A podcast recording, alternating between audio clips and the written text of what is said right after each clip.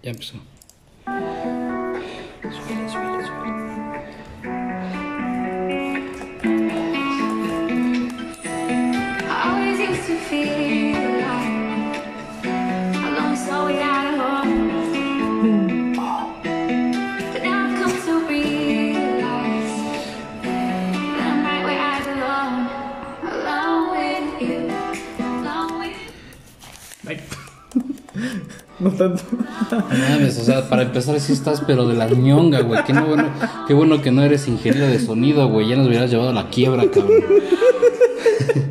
buenas tardes, buenas tardes, chicos y chicas del coro. ¡Uh! Bueno, vamos empezando con este nuevo podcast. Este, en esta ocasión hablaremos de un tema que, pues sí, es, es de gusto para muchas personas a nivel mundial, no nada más de México. No más pinches ojerotas que tengo, hijo de mi madre.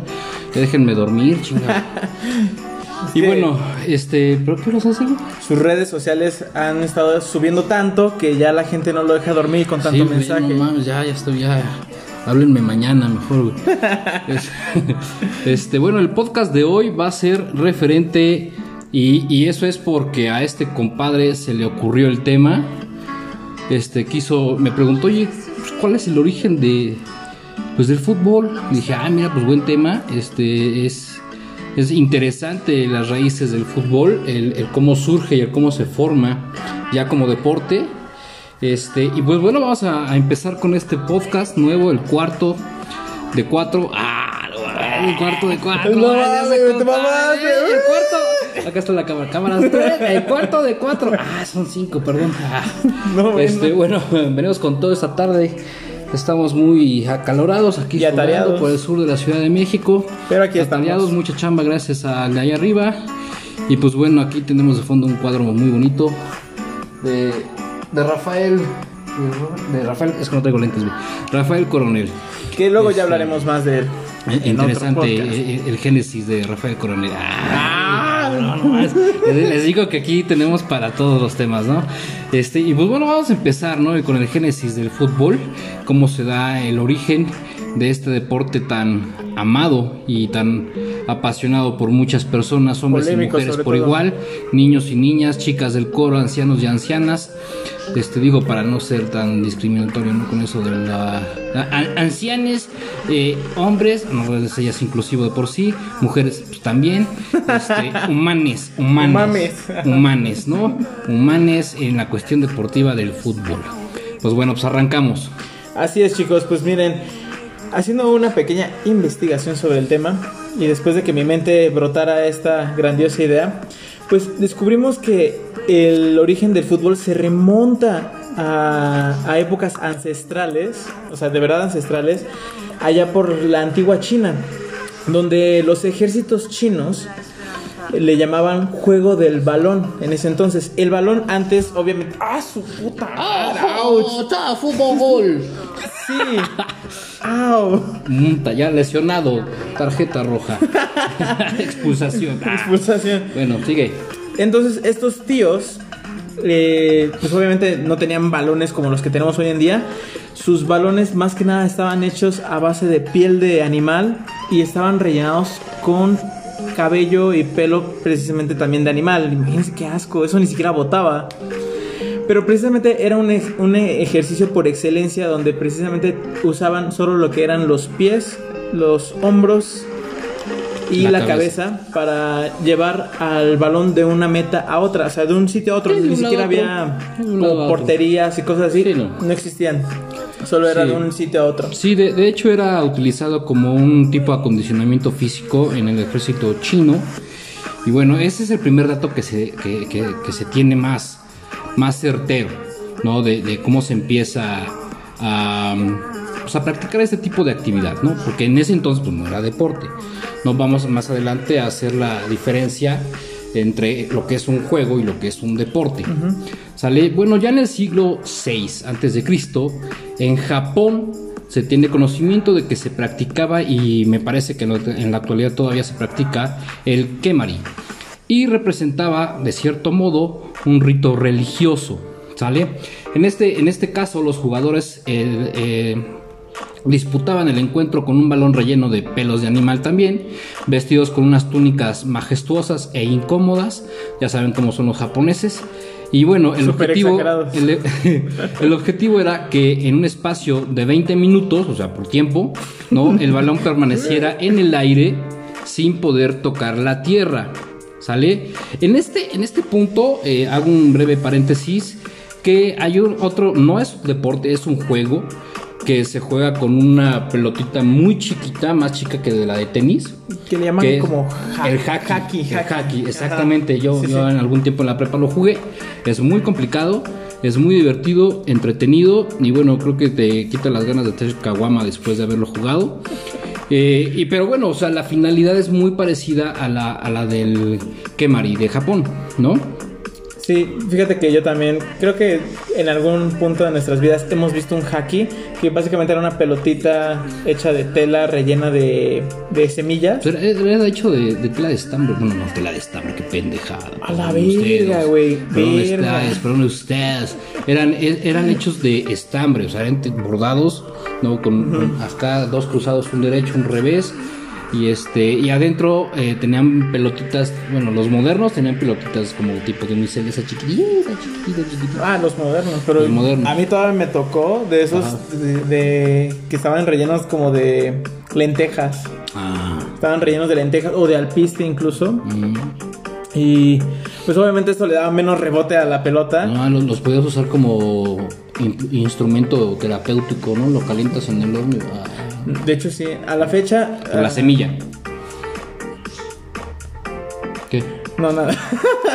De hecho, a la, a la fecha existen este precisamente compresas. En fisioterapia existen compresas que están hechas de igualmente como son como almohaditas de tela rellenas de semilla que se pueden calentar incluso en el microondas, no es necesario meterlas al agua caliente y se utilizan ampliamente en diferentes este, metodologías. Uno de ellos y la más famosa es métodos de contraste que sirve de colocar una compresa caliente y luego una fría en una afectación muscular para bajar la inflamación Así y el dolor. Termoterapia, ¿no? Así es, termoterapia. Gracias. Bueno, de- después de ese breve, ese breve dato cultural, sigamos con el origen del fútbol. Pues en el mundo occidental se hablaba mucho de la esferomaquia, como en ese entonces le llamaban, que era original de Atenas, allá por el siglo IV antes de Cristo. Su- era su versión de Roma en la que le llamaban arpastum. A ver, güey. Arpastum. A ver, güey. Te voy a corregir. Arpastum. Arpastum. Arpastum. La, la, la, la, la griega era esferomaquia. Es- sí. Y la romana era el arpastum, ¿no? Ajá. Este arpastum se propagó por las provincias del Imperio Romano, aunque debería resultar una actividad más dura, ¿no? más parecida al rugby que al fútbol, por lo que se deduce en todos los escritos que se han encontrado del tema. Durante la Edad Media, eh, juegos análogos se difundieron por Bretaña y Normandía, el soule, así como por la península italiana o itálica, calcio, en el siglo IV. En este siglo, el rey Eduardo III de Inglaterra amonestaba a sus servidores para que renunciaran a tal inútil distracción. Y bueno, pues se ejercitaran más con el tiro con arco que con el eh, Balón. baloncito, ¿no? Sí. Pero, o sea, es, hasta aquí hay que, hacer, hay que hacer la connotación de que es impresionante como, obviamente, al ser un juego de balón, o sea, no tanto ya clasificado como un deporte, obviamente, pues no había reglas. Y básicamente, en su momento, pues, las diferentes personas jugando pudieron poner las reglas que quisieran. Entonces, esto daba, daba hincapié a nosotros, personas del futuro, que se confundieran los deportes hoy en día entre el fútbol, el rugby precisamente, entre otros como el hockey. Y, y ve- vamos a ver cómo es que se fue definiendo al, al andar del, del mundo y del tiempo hasta lo que hoy conocemos como Con la de fútbol. guayaba, carnal, ya te fuiste por lado, güey. Bueno, en este punto, eh, este, en, en la cuestión de Calcio Italia y, y Normandía, este, cabe destacar que ya existía una cancha como tal. Sí, obviamente no, no dibujada con, con cal ni nada como las porterías ni nada, Sí, porque el punto era solo llega, hacer llegar el baloncito hasta el otro lado. Y el número de participantes tampoco estaba tan disminuido como lo conocemos ahora de 11 contra 11. Realmente hay datos en donde había partidos de 50 contra 50.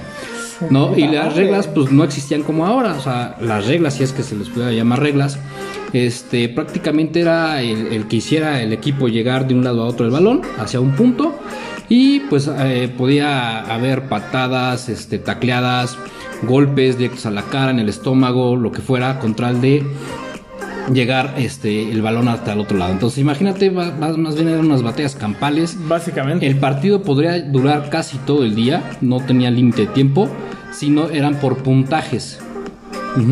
El que llegara a 10 puntos era el que ganaba. Entonces, pues bueno, era... No, y aparte, si no había árbitro, ¿cómo definías los 10 puntos, no? O sea, acababas peleado con tu vecino porque chingue su No, madre. no, no, gol gana, gol gana. güey. bueno, descripciones extraídas de varias obras de la época dan pie a considerar la posibilidad de que el fútbol fuera una práctica habitual en la Europa renacentista. Y bueno, al desarrollarse las competiciones entre localidades vecinas, los encuentros solían degenerar en auténticas batallas campales, ¿no? Eh, eso provocó que tanto monarcas ingleses como escoceses prohibieran durante largo tiempo esta actividad eh, y ah, aplicaban pena de sanciones, ¿no? Cárcel, muerte, destrucción y rock and roll. No mames, si te mal viajas. bueno, de, de- de estos datos, este, mi queridísimo Miquel, ya podemos empezar a acercarnos más al fútbol moderno, que es el actual que conocemos. Este eh, fútbol eh, se dio obviamente derivado de todas estas actividades y es importante recalcar que de esta actividad que, que estamos platicando se derivan tres deportes Así es. tres deportes. Dado por cómo se llevaba este, eh, en la ciudad de rugby, ¿sí? Eh, estos cuates de ciudad de rugby preferían utilizar manos ¿vale? que pies. Entonces, en 1863 se constituyó en Londres La English, la English Football, Football, Association. Association, la primer asociación de fútbol en el mundo. Sale y se da en Londres en una taberna muy conocida allá, que ahorita la vamos a mencionar. Porque el punto importante es que en esta este, reunión que tuvieron 11 equipos locales eh, de, escuelas y colegios, que eran los más elitistas ahí de, de- Londres, este, pues unos estuvieron a favor de que se utilizaran solo los pies y otros estuvieron a favor de que se utilizaran solo las manos, ¿sale? Y bueno, de esa discusión sale entonces lo que se conoce ahora como el rugby y lo que se conoce ahora como el fútbol soccer. ¿Ok? Eh, de, de ocho años después de que se funda o que se constituye la English Football Association, Sí, adelante. ¿estás aquí? Sí, aquí estoy. Ocho años después se disputa pues la Copa de Inglaterra, la primerita. Mientras que en 1882 tuvo lugar el primer encuentro internacional que fue entre Inglaterra y Escocia. En 1904, Francia, España, Suiza, Bélgica, Holanda y Dinamarca y Suecia constituyeron la Federación Internacional de Fútbol Association, la más conocida como La FIFA. eso, mira. Esa mera merengues, merita ya meru. A la que un año después se adhirieron las federaciones de Alemania, Austria, Gran Bretaña, Italia e Hungría. Un año después, o sea, tuvo un crecimiento y un impacto impresionante y muy cabrón. O Así sea, es. El, de- el deporte como tal. Sí, Y- vemos que desde sus orígenes pues era un- una actividad que gustaba mucho, obviamente principalmente se jugaban hombres, este, no hemos encontrado dato alguno que en, es- que en aquellos tiempos lo jugaran mujeres, que seguramente debieron ser como muy elitistas en ese, en ese aspecto. Ya Yo- que en ese entonces era más la parte cultural del, del Pues machismo. más, más, más, mm, yo creo que fuera del machismo, este, o, o- o- o no lo- yo no lo contemplaría como machismo, sino que más bien la- lo rudo del juego. Sí, yo creo que más bien era lo rudo del juego, este, y, y- y bueno, cabe destacar también que en aquellos tiempos, sí, la mujer era muy aislada de actividades físicas. Eso sí Eso es, sí. eh, y, y está este, ahí datado en, en algunas, en algunos textos de, de referentes al deporte. La mujer sí era muy aislada de las actividades deportivas. Eso sí. Oye, Charlie, pero a ver, cuéntame algo. Si en ese entonces se creó la FIFA, obviamente tuvieron que tener algún líder, un presidente, un algo así, ¿no? Sí, claro, el primer presidente o padre de la FIFA fue el señor Robert Gering. ¿Vale? Este cuate impulsó la, ampli- la ampliación del ámbito de las competiciones, lo que dio pronto pie a la idea de celebrar una Copa Mundial. O sea, el que fue encargado de, de- de- de explotar o de expandir tanto el fútbol en- a nivel mundial, o por lo menos en Europa, fue Robert Gering. ¡A y él madre! fue el que crea la idea de la primer Copa del Mundo. Ante la expectación de que el juego despertaba pues una gran excitación en, en los jugadores, en los hombres, en la audiencia también, ¿no? Los que llegaban a ir a, a los que pues todavía no eran estadios, todavía no se conocían como estadios, pero sí iban ahí alrededor de, de donde se jugaba. Oye, pero dijiste que fue... ¿En qué año me dijiste? ¿Qué? Me dijiste que fue en el año de 1904, ¿no? Pero acaso en ese entonces no hubo un problema mundial que conocemos como la Primera Guerra Mundial que afectó a esta, a esta Sí, a- así es, celebración? exactamente. Este, pues esta idea de, de Robert Gering fue truncada por la Primera Guerra Mundial. El proyecto, este, después fue, fue, fue perfeccionado, no, por el sucesor de, de que fue Daniel Wolfgang. Eh, este se volvió a plantear en 1919 tras el fin de la guerra, como te estaba diciendo, y Jules Rim- Rimet, que fue el tercer de los presidentes de la federación, fue el principal artífice de la empresa, de la FIFA. ¿sí? Y, y bueno, viendo el éxito de este deporte en los Juegos Olímpicos de Amberes de 1920 y Atenas de 1924, o sea, la verdad es que llegó rapidísimo a ser un deporte olímpico. Eh, en 1930 es el año en donde se disputa por primera vez la Copa del Mundo en No Uruguay manches, en Uruguay. organizado Mira, por la ¿quién lo FIFA. diría? Y bueno, este cabe destacar, por si alguien no lo sabe, tal vez nuestros abuelos o nuestros padres que son de la edad, este el primer campeonato del mundo lo gana Uruguay precisamente. Ah, mira. Así es. Dicho y hecho. Pero oye, justamente estoy viendo una propaganda de, de este primer campeonato y qué horrible estaban. No, la, la verdad, chavos, este, el, el- el flyer, si se le puede decir así, eh, la, la pancarta que usaron para el primer campeonato mundial de fútbol es, pues, es un pedo Picasso, muy, muy muy abstracto, la muy neta. abstracto, tiene unas letras acá bien... Unos colores entre Sí. verde, naranja y amarillo Ajá, horribles. sí. Está un cuate acá como acá portereando, pero, pero muy doblado. O sea, es más me aparezco, algo así, güey. ¿no? Y tiene o sea, el primer campeonato mundial de fútbol. Pero la- las letras sí están Las medias- letras están Y aparte, supercuchas. eh, eh, Uruguay, o sea, la, la U es, no mames, como una, un sillón al revés, güey. Una pieza, una madre así, Uruguay. Y la Y está al revés. No, se dio en Montevideo en 1930, del 15 de julio al 15 de agosto. Qué bueno que el marketing ha evolucionado muchísimo. Sí, no, yo creo que yo creo que si utilizas ahorita esas letras te, te vas con tu evento a otro lado. güey, Porque, obviamente ahí está padre porque podemos después hablar de, de- del génesis del marketing, ¿no? De la publicidad, de cómo ha Ya evolucionado. salieron dos nuevos temas. No, no y, y siempre van a estar saliendo temas que vamos a tener que estar ahí este, calendarizando para poder platicar de ellos. Y bueno, vamos a platicar de- del lugar en donde se hizo esta reunión de los 11 equipos. Sí, ¿no? porque, o sea, esta reunión ni siquiera fue en un salón, no fue en una gran sala, fue en un bar. Literal. O sea, tenían estilo esos güeyes. Sí, ¿no? Este, y bueno, creo que el bar todavía sigue ahí existiendo en, en donde se encuentra. Este se encuentra allá en Londres y se llama Freemasons Arms, ¿no? Podría ser una taberna como cualquiera que hay en Londres, ¿no?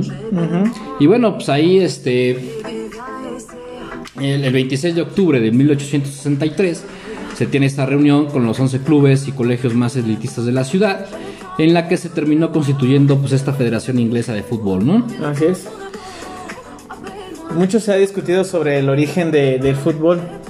Y cabe destacar que aparte de sus orígenes chinos y su gran evolución hasta nuestro entonces, fue justamente en esa reunión, como ya habíamos hablado, que se, o sea, fue, fue la reunión des- destacada donde estuvo el punto de partida para dos, tres deportes principalmente, bueno, dos deportes. Bueno, yo, yo, yo, yo te mencioné tres, ¿no? ¿Por qué? Porque de uno sale, obviamente en esta reunión salen dos, que es el rugby y el fútbol soccer, ¿no? Pero el fútbol americano sale también del rugby, Como una derivación, ¿no? como una derivación. Sí, ah, el fútbol americano, pues si tú te das cuenta, es, es, es un, es un este, deporte en donde estás muy equipado. O sea, tienes un casco, tienes unos shoulders, unas coxeras, las riñoneras, las musleras.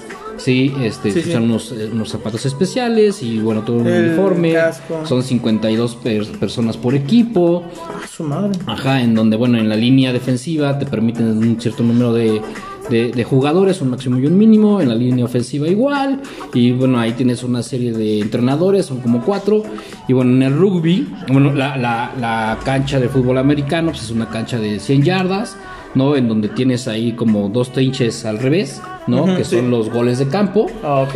Y bueno, pues ahí el punto es hacer touchdowns, ¿no? En el rugby es muy parecido, solo que la cancha del rugby es más ancha, ¿sí? El balón es más, digamos que geoidal, o sea, no, es tan- no es tan picudo, ¿sí? Y no traes equipo alguno más que...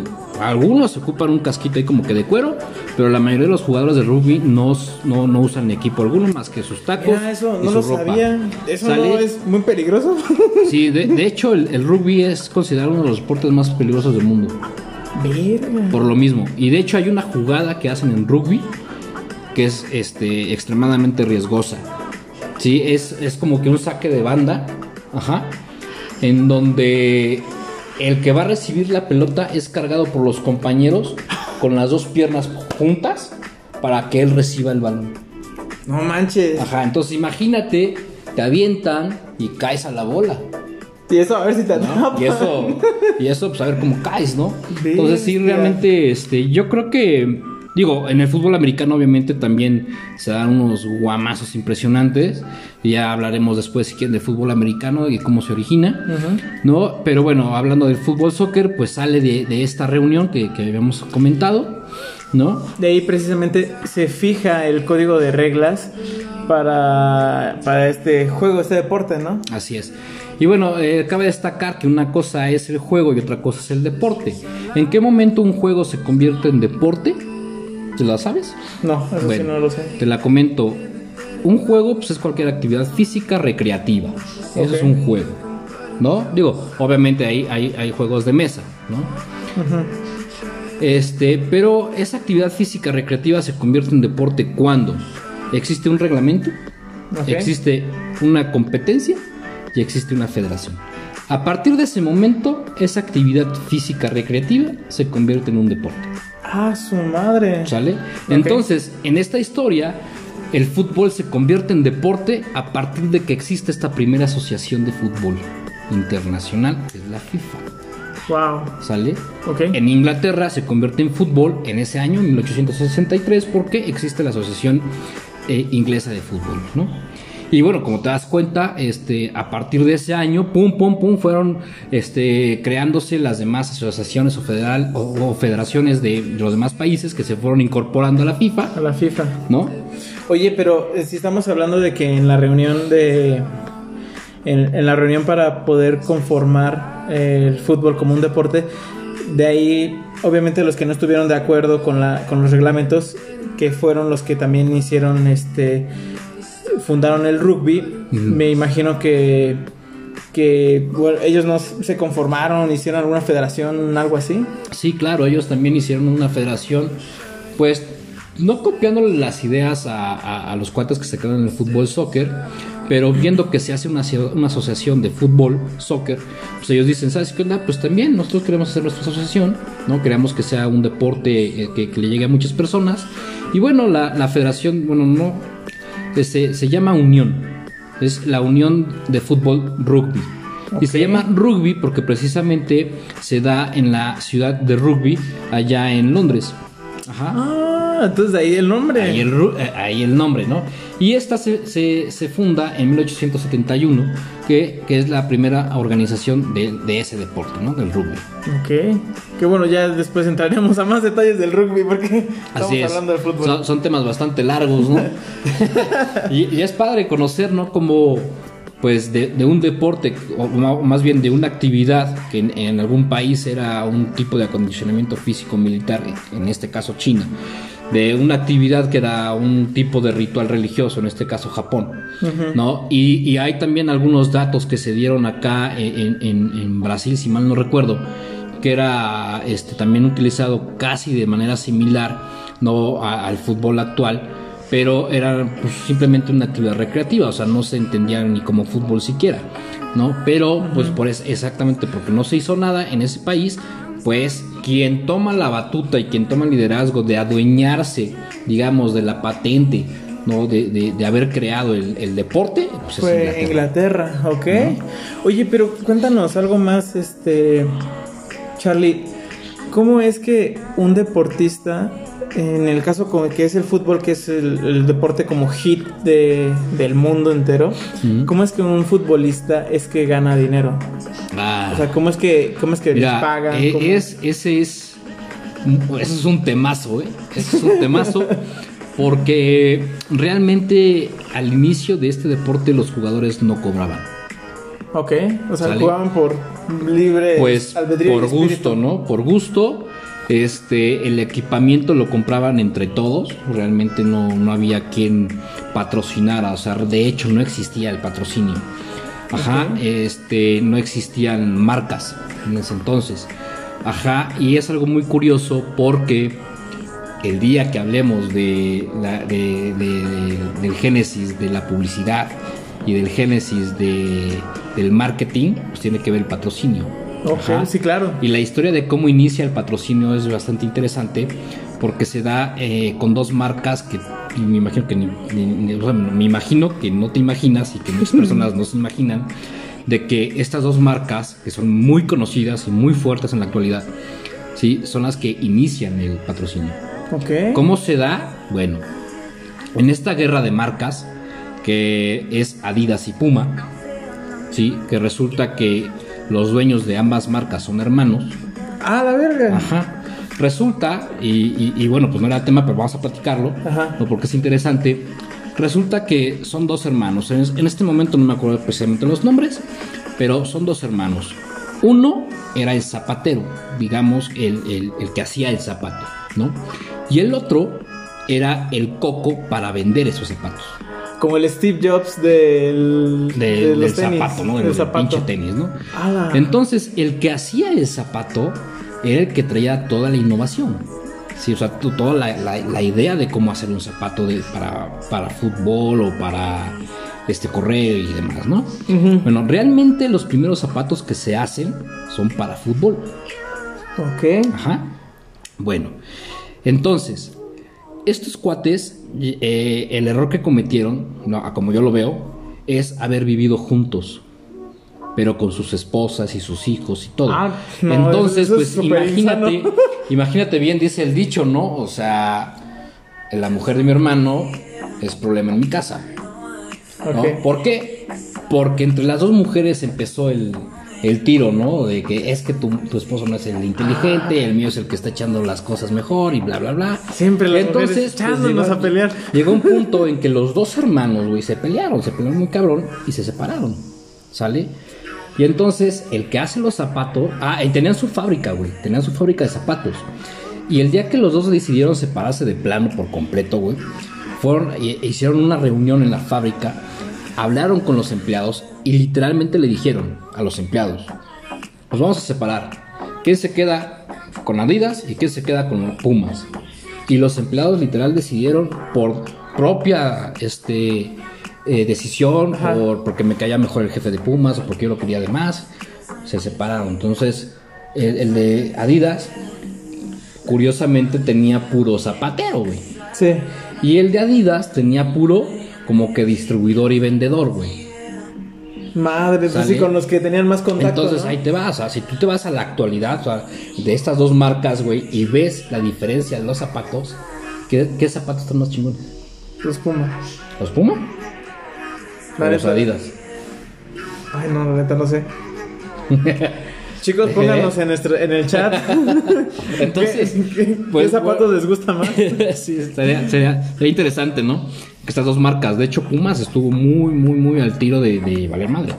Pero tuvo ahí una fuerte este, campaña de publicidad, de marketing y todo este rollo para echarse a andar y, y estuvo boom, ¿no? Madre. Sobre todo el diseño del logo. Mm, tiene mucho que ver. Y bueno, entonces después de esto de que pues cada quien se, que se, quedó- se quedó con su banda, ¿no? Este, pues inventan las marcas. Adidas es el apellido de, del cuate este, ¿sí? Y Puma, bueno, pues es ya eh, y, y, este, creación de- del otro cuate, ¿no? Ajá. Los hermanos. En la actualidad las familias, si mal no recuerdo por lo que hemos investigado, siguen peleadas, ¿no? ¿Es en serio? Pero ya son los Una pelea ya, de ya son los bisnietos, güey. ¿ya? O sea, obviamente ya no es el libro, no, ya. O sea, esa, pelea duró más Sí, que sí, sí. la guerra mundial. Está, está cabrón, güey. Está cabrón. Este, y pues bueno, entonces, pues ahí en este, en ese tema, eh, el, el de Adidas, güey. Perdón, cuando todavía trabajaban juntos, sí, cuando todavía trabajaban juntos, este, Adidas, digámoslo así, ¿no? Porque fue el que se le ocurrió la idea, güey. Venían los Juegos Olímpicos de 1920, si mal no recuerdo, que son los de Berlín, güey. Ok. Ajá, si mal no recuerdo. Si estoy mal en la fecha me corrigen, ¿eh? Porque tampoco soy acá mega historiador. Pero, ¿por qué menciono la- en, en- en- en- en los Juegos de Berlín, güey? Porque ahí fue cuando empieza el patrocinio, güey. Sí, ahí fue cuando empieza. ¿Te acuerdas quién ganó en el atletismo en ese entonces? No, no me acuerdo. Jesse Owens. Ok. ¿Y qué zapatos traía? Adidas. Traía Adidas. Sí, cierto. ¿Sale? Entonces, con esa victoria de Jesse Owens, Adidas, ¡pum! cabrón, se va para arriba. Madre. Y empieza a vender. Y Puma no vendió ni madres. De hecho, Puma hizo un mal movimiento, güey. Existía Pelé. En ese entonces, ¿no? Ajá. En ese entonces Pelé ya, ya jugaba muy cabrón, ¿no? Estaba todavía joven. Y llega Adidas, le dice, usa mis zapatos, ¿no? Pero Pelé dice, no, güey, yo no voy a usar los zapatos de nadie, yo juego con los míos, ¿no? Pa. Y se supone que habían llegado a un acuerdo Adidas y Puma en no ofrecerle los zapatos a Pelé, Ok. ¿sí? Entonces, este, si mal no recuerdo, creo que ya la cagué en la historia, pero el caso es que eh, Puma le ofrece una lana a Pelé, Ajá, Ajá. ¿no? Para usar sus Cuando, zapatos. cuando hablemos bien de la historia, este, voy a, a limar esos dos datos porque no me acuerdo si, si era así. Pero bueno, el caso es que tienen un, este, Puma fue el que rompe ese pacto de, de- de- de ofrecer los zapatos a personalidades importantes. ¿Sale? Bueno, en ese entonces los jugadores de fútbol todavía no cobraban eh, o, o nada o no mucho. ¿Sale? O sea, tenían así como que un sueldito base y pues ya, ¿no? Ok. Pero las marcas que usaban de zapatos, eh, las marcas no les pagaban, güey. ¿Ok? Bueno, cuando los jugadores empiezan a dar cuenta de que en el mundo del fútbol hay un chingo de varo. Y llegan las marcas a decirte, pues usa mis zapatos, güey. O sea, ¿por qué llegaba la marca a decirle, digamos ahorita, ¿no? A, a Messi, pues, usa mis zapatos, ¿no? Pues porque, imagínate, pues, ¿qué, qué sucedió con Josie Owens, güey? ¿No? No, pues- O sea, Adidas se fue para Ah, arriba. exacto. Eso es lo que pasa cuando un jugador importante usa tu marca. Tu Tu marca se va marca para arriba. va para arriba y ¿Por qué? más. Porque la plebada, o sea, lo- los ciudadanos comunes y corrientes, normales y etéreos, güey, Mortales. mortales al fin, pues queremos ser como mi ídolo, güey. Sí, sí, pues sí. quiero usar los zapatos que usa mi ídolo, güey. Y tus ventas se van para arriba. Wow. ¿Sale? O sea, esa es la finalidad de Entonces, hacer eso. Ahí güey. sale el dinero. Y de ahí sale el billete, güey. Entonces, o sea, el billete para la marca. Ok. ¿Sale? Sí. Cuando el jugador se da cuenta de que el billete para la marca sale de esa manera, dicen, no, pues espérate, güey. Yo también quiero. Yo te voy a cobrar entonces por usar tu marca. Y ahí es en donde empieza, sale la historia del patrocinio. En el mundo deportivo, pues está, o sea, Gatorade, bueno, principalmente Nike, Adidas, Reebok, este, Puma, Son marcas muy fuertes que pagan a los jugadores por usar la marca. Y eso pasa mucho en el fútbol, soccer. ¿Sí? ¿Por qué en el americano no pasa tanto, güey? Porque si no tengo mal entendido, cada equipo del fútbol americano es una marca. Sí, porque O sea- allá ellos tienen como que sus propios tenis o sus No, no, no, o sea, también su usan. propia ropa. No, no, no, no, no, no, o sea, también usan Nike, güey. Y, si te fijas en el fútbol americano, casi toda la ropa del fútbol americano la hace Nike. Bueno, Fíjate que no- Nike. no lo había- no lo había notado. Nike. Sí, chécale, la, la pinche palomita, güey. Sí, sí. ¿No?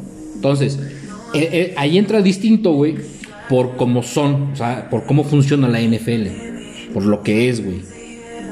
Ajá. No, o sea, pues, es, la, es la Liga Nacional de Fútbol americano, obviamente, ¿no?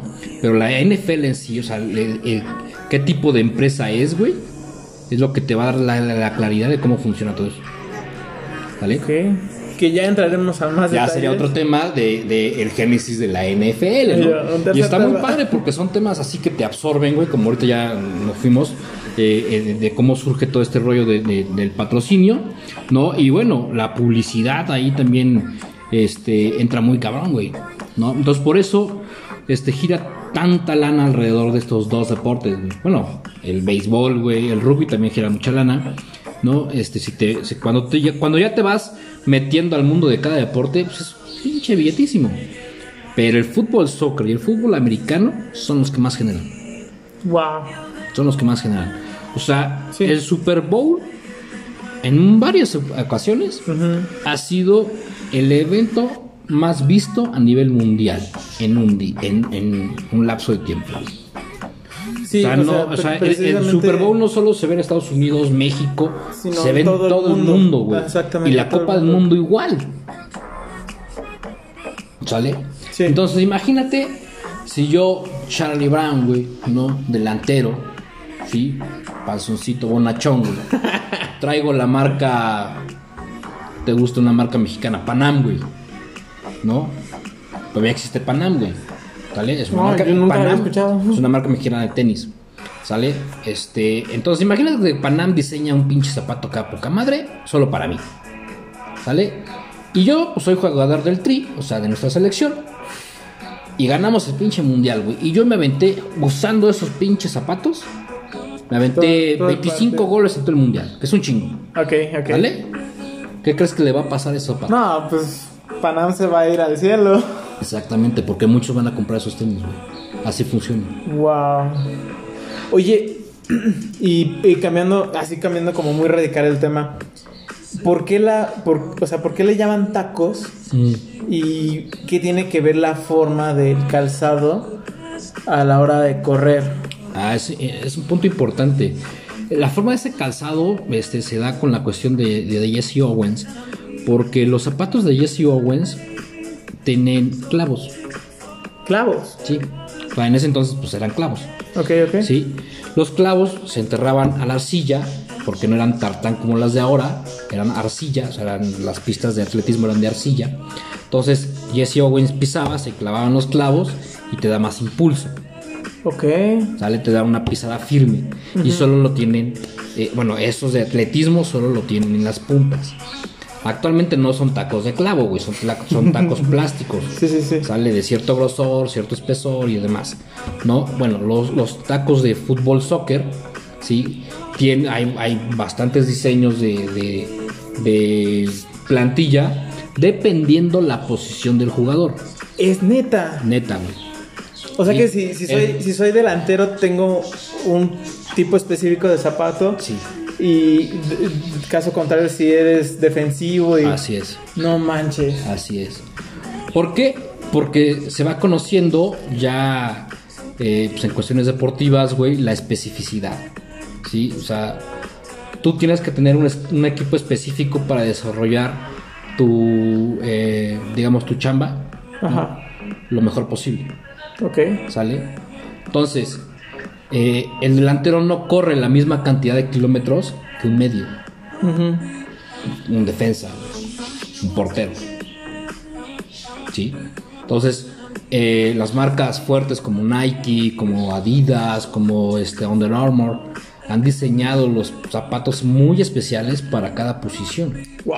Y de hecho, güey, la, la realidad, no sé si te acuerdas, en, en muchos años anteriores, güey, eh, pues que salieron los R7, güey. ¿No? O sea, Me suena, el me suena, me taco, suena. el taco especial que se le hizo a Ronaldo, güey. Sí, sí, el sí. taco especial que se le hizo a Messi, que se le hizo a Ronaldinho, que se le hizo a, a, a- a Romario, a Bebeto y así, güey. O sea, está cabrón. Wow. O sea, a, a ese grado ha llegado la tecnología de No, la- y entonces- de- en el deporte. Ob- obviamente a raíz de a raíz de esto dirías que eh, el equipo que tú adquieres o que tú utilizas en, eh, dentro del juego, bueno, dentro del deporte, sí afecta en tu desempeño Claro. como profesional. Claro, claro, claro. Y, y- y afecta pues los resultados, ¿no? O sea, tú simplemente ve una comparativa, hay, hay muchos videos donde, bueno, actualmente han sacado, voy a hablar de la natación. Este, ha- existe por ahí en Facebook un video donde com- compara la natación de los años de 1920, ¿sí? A los 2016 de Río, güey. Ok. ¿sale? La misma competencia, digamos, estilo libre 100 metros, ¿vale? Y es abismal, güey, la diferencia. O sea, han, redu- han reducido el tiempo los atletas. Si mal no recuerdo, casi 3 minutos. Si mal no recuerdo, o sea, chéquenlo por ahí. chingo. Andan nadando en, en Face ese video. Y, y es un chingo, ¿no? Pero en 1920 pues, no existían los gogles, no existían las gorras de, de natación, lo- los trajes no eran como ahora. Y los cuerpos del atleta tampoco eran como ahora. No. ¿Sale?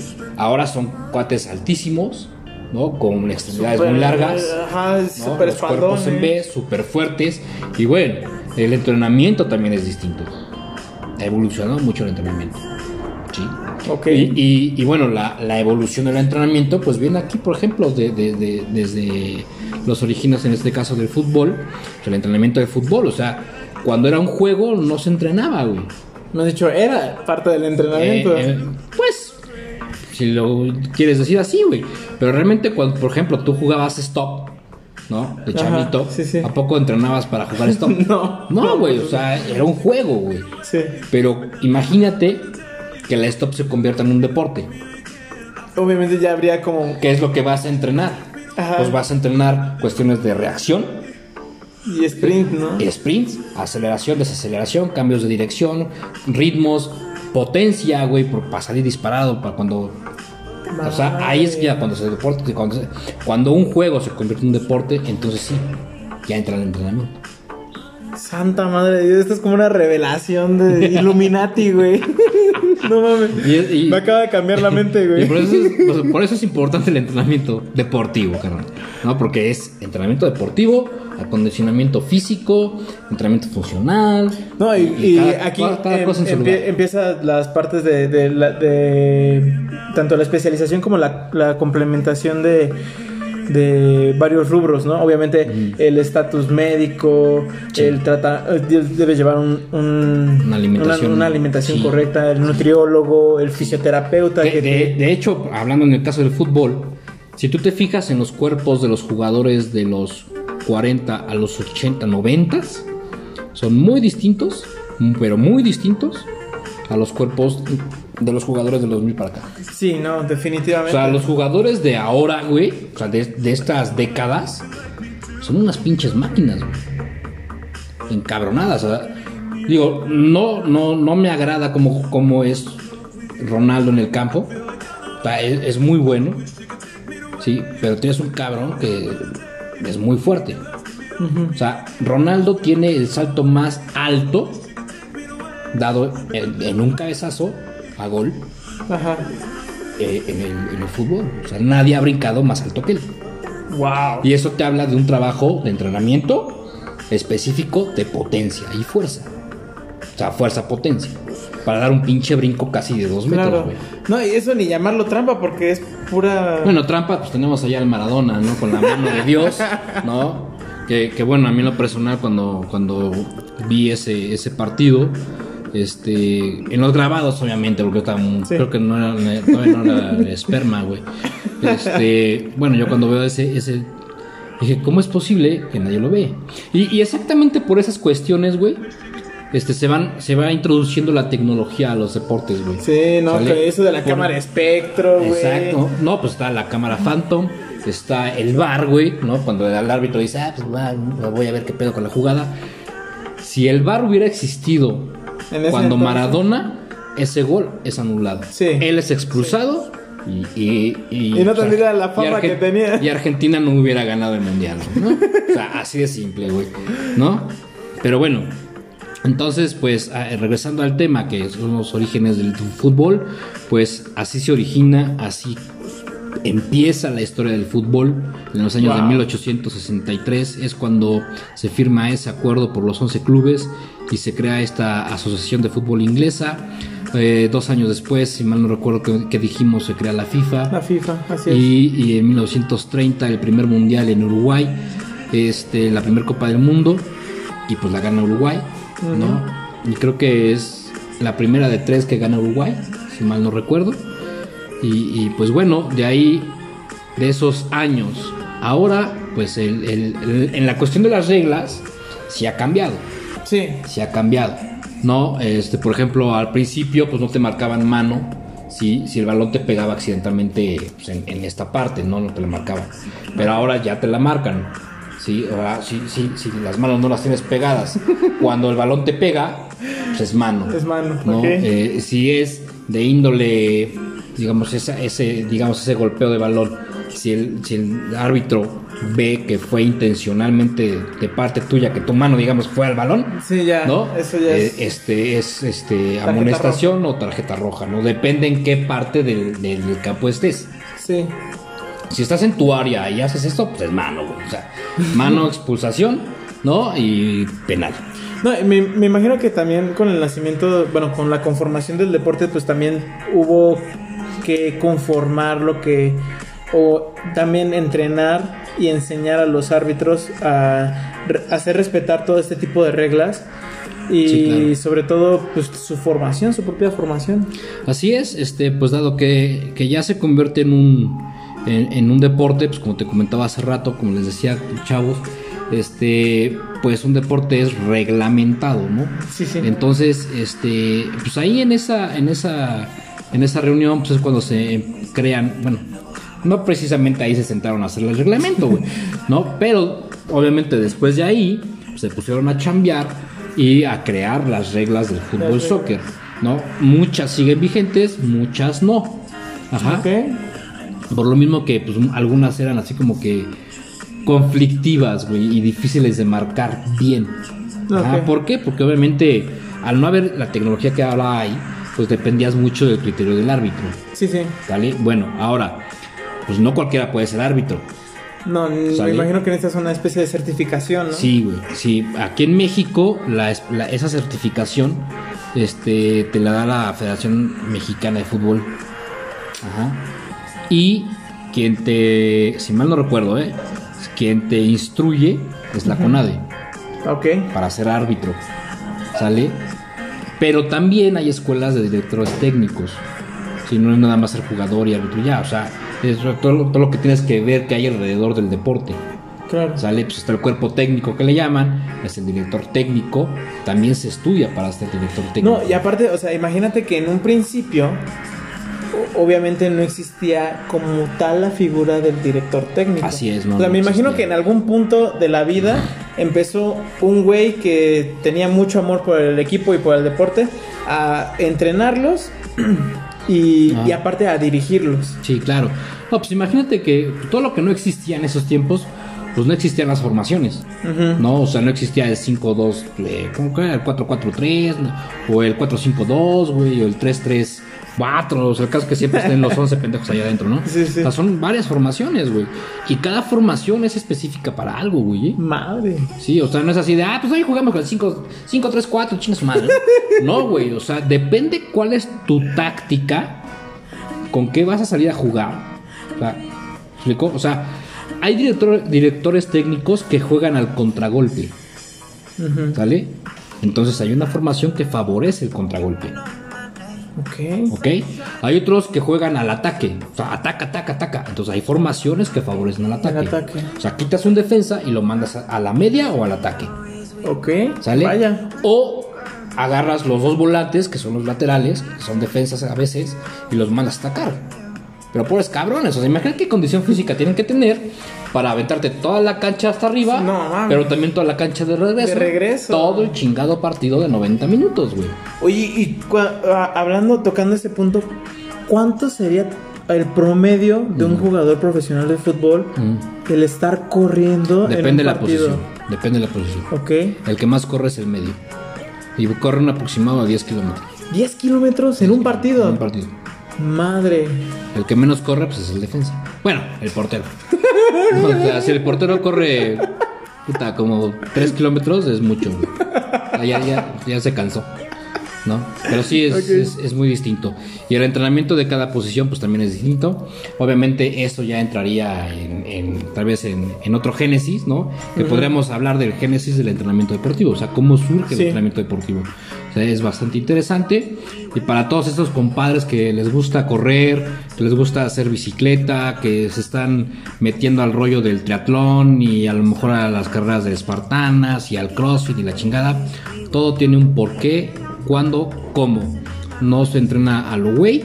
¿Por qué? Porque lo más seguro es que te vayas a lesionar. A lesionar, sobre ¿no? todo. Eh, el- el- el- la programación del entrenamiento deportivo es importantísima, ¿no? Más este pequeño corte para dar el, ahí el, el consejo a, a, pues, todas aquellas personas que deciden ejercitarse para competir, eh, en- ya, ya sea a- de forma amateur, obviamente, pero que sí tengan sus precauciones que, que realmente programen, o sea, no es nada más este salir a correr o andar en bici o nadar y, y ya así, todo, todo se programa, o sea, Sí. hasta el descanso se programa. ¿eh? No, y de hecho, bueno, aquí ya como conclusión de todo, de todo este tema, es muy importante el tener en cuenta que si te lesionas o te llegas a lesionar, precisamente para eso está toda la parte de la programación del deporte. Y si llega a haber una lesión, rápidamente acudas con un fisioterapeuta, un especialista, eh, ya sea en ortopedia, sobre todo o en medicina del deporte, Así es. para que te cheques este, esta lesión, porque hay mucha gente que se deja las lesiones al ahí se va. Y es donde vienen los problemas porque se vuelven lesiones viejas y esas crónicas. y crónicas. Crónicas. Y a la larga se agudizan que incluso te puede llegar a, Una, a- pues imagínate una fractura ligamentosa, una fractura ósea, una, fractura- Sí. una ruptura muscular, güey.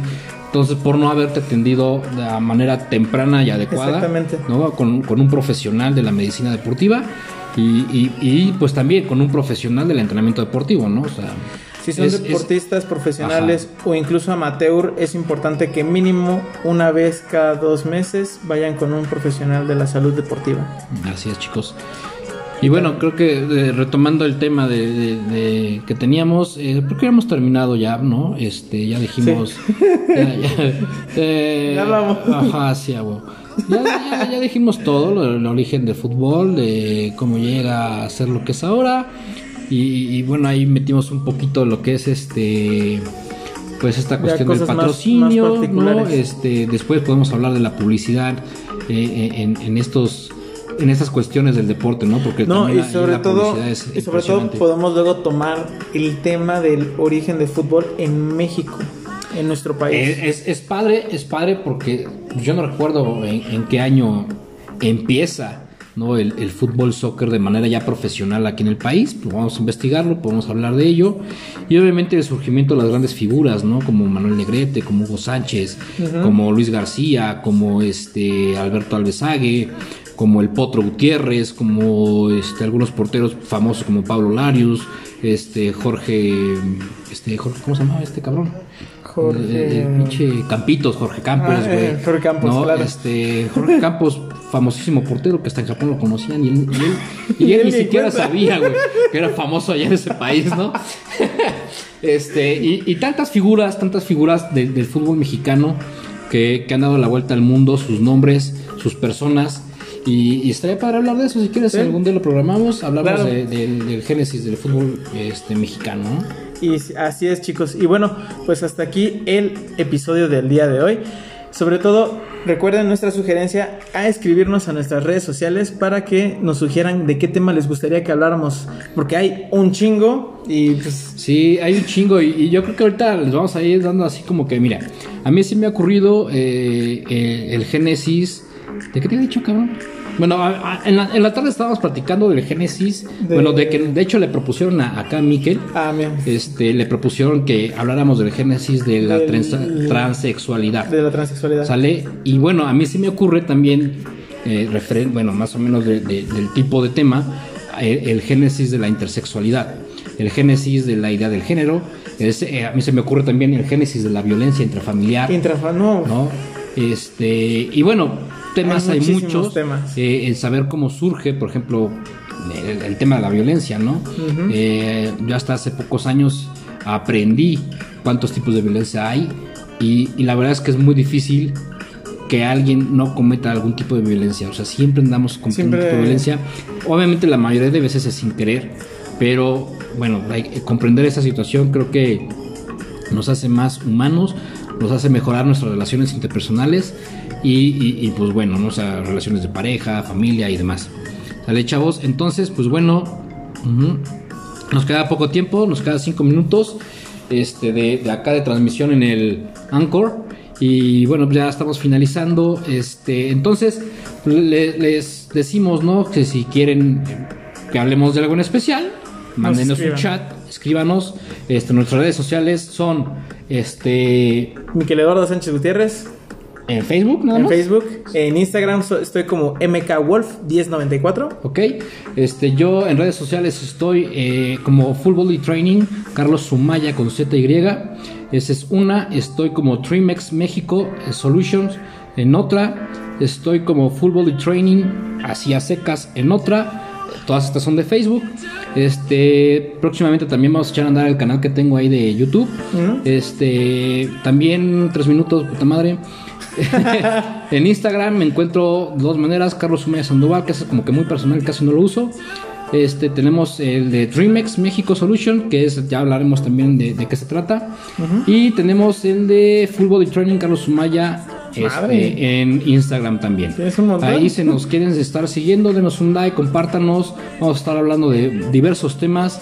Nos gusta filosofar sobre la vida, conocer y compartir este conocimiento con ustedes. Y sobre todo que nuestro objetivo, como todo en todos nuestros episodios, es que tú te lleves un conocimiento nuevo a la cama. Ah, cabrón. Bueno, y a la vida. Fornica con él. Sale, chavos.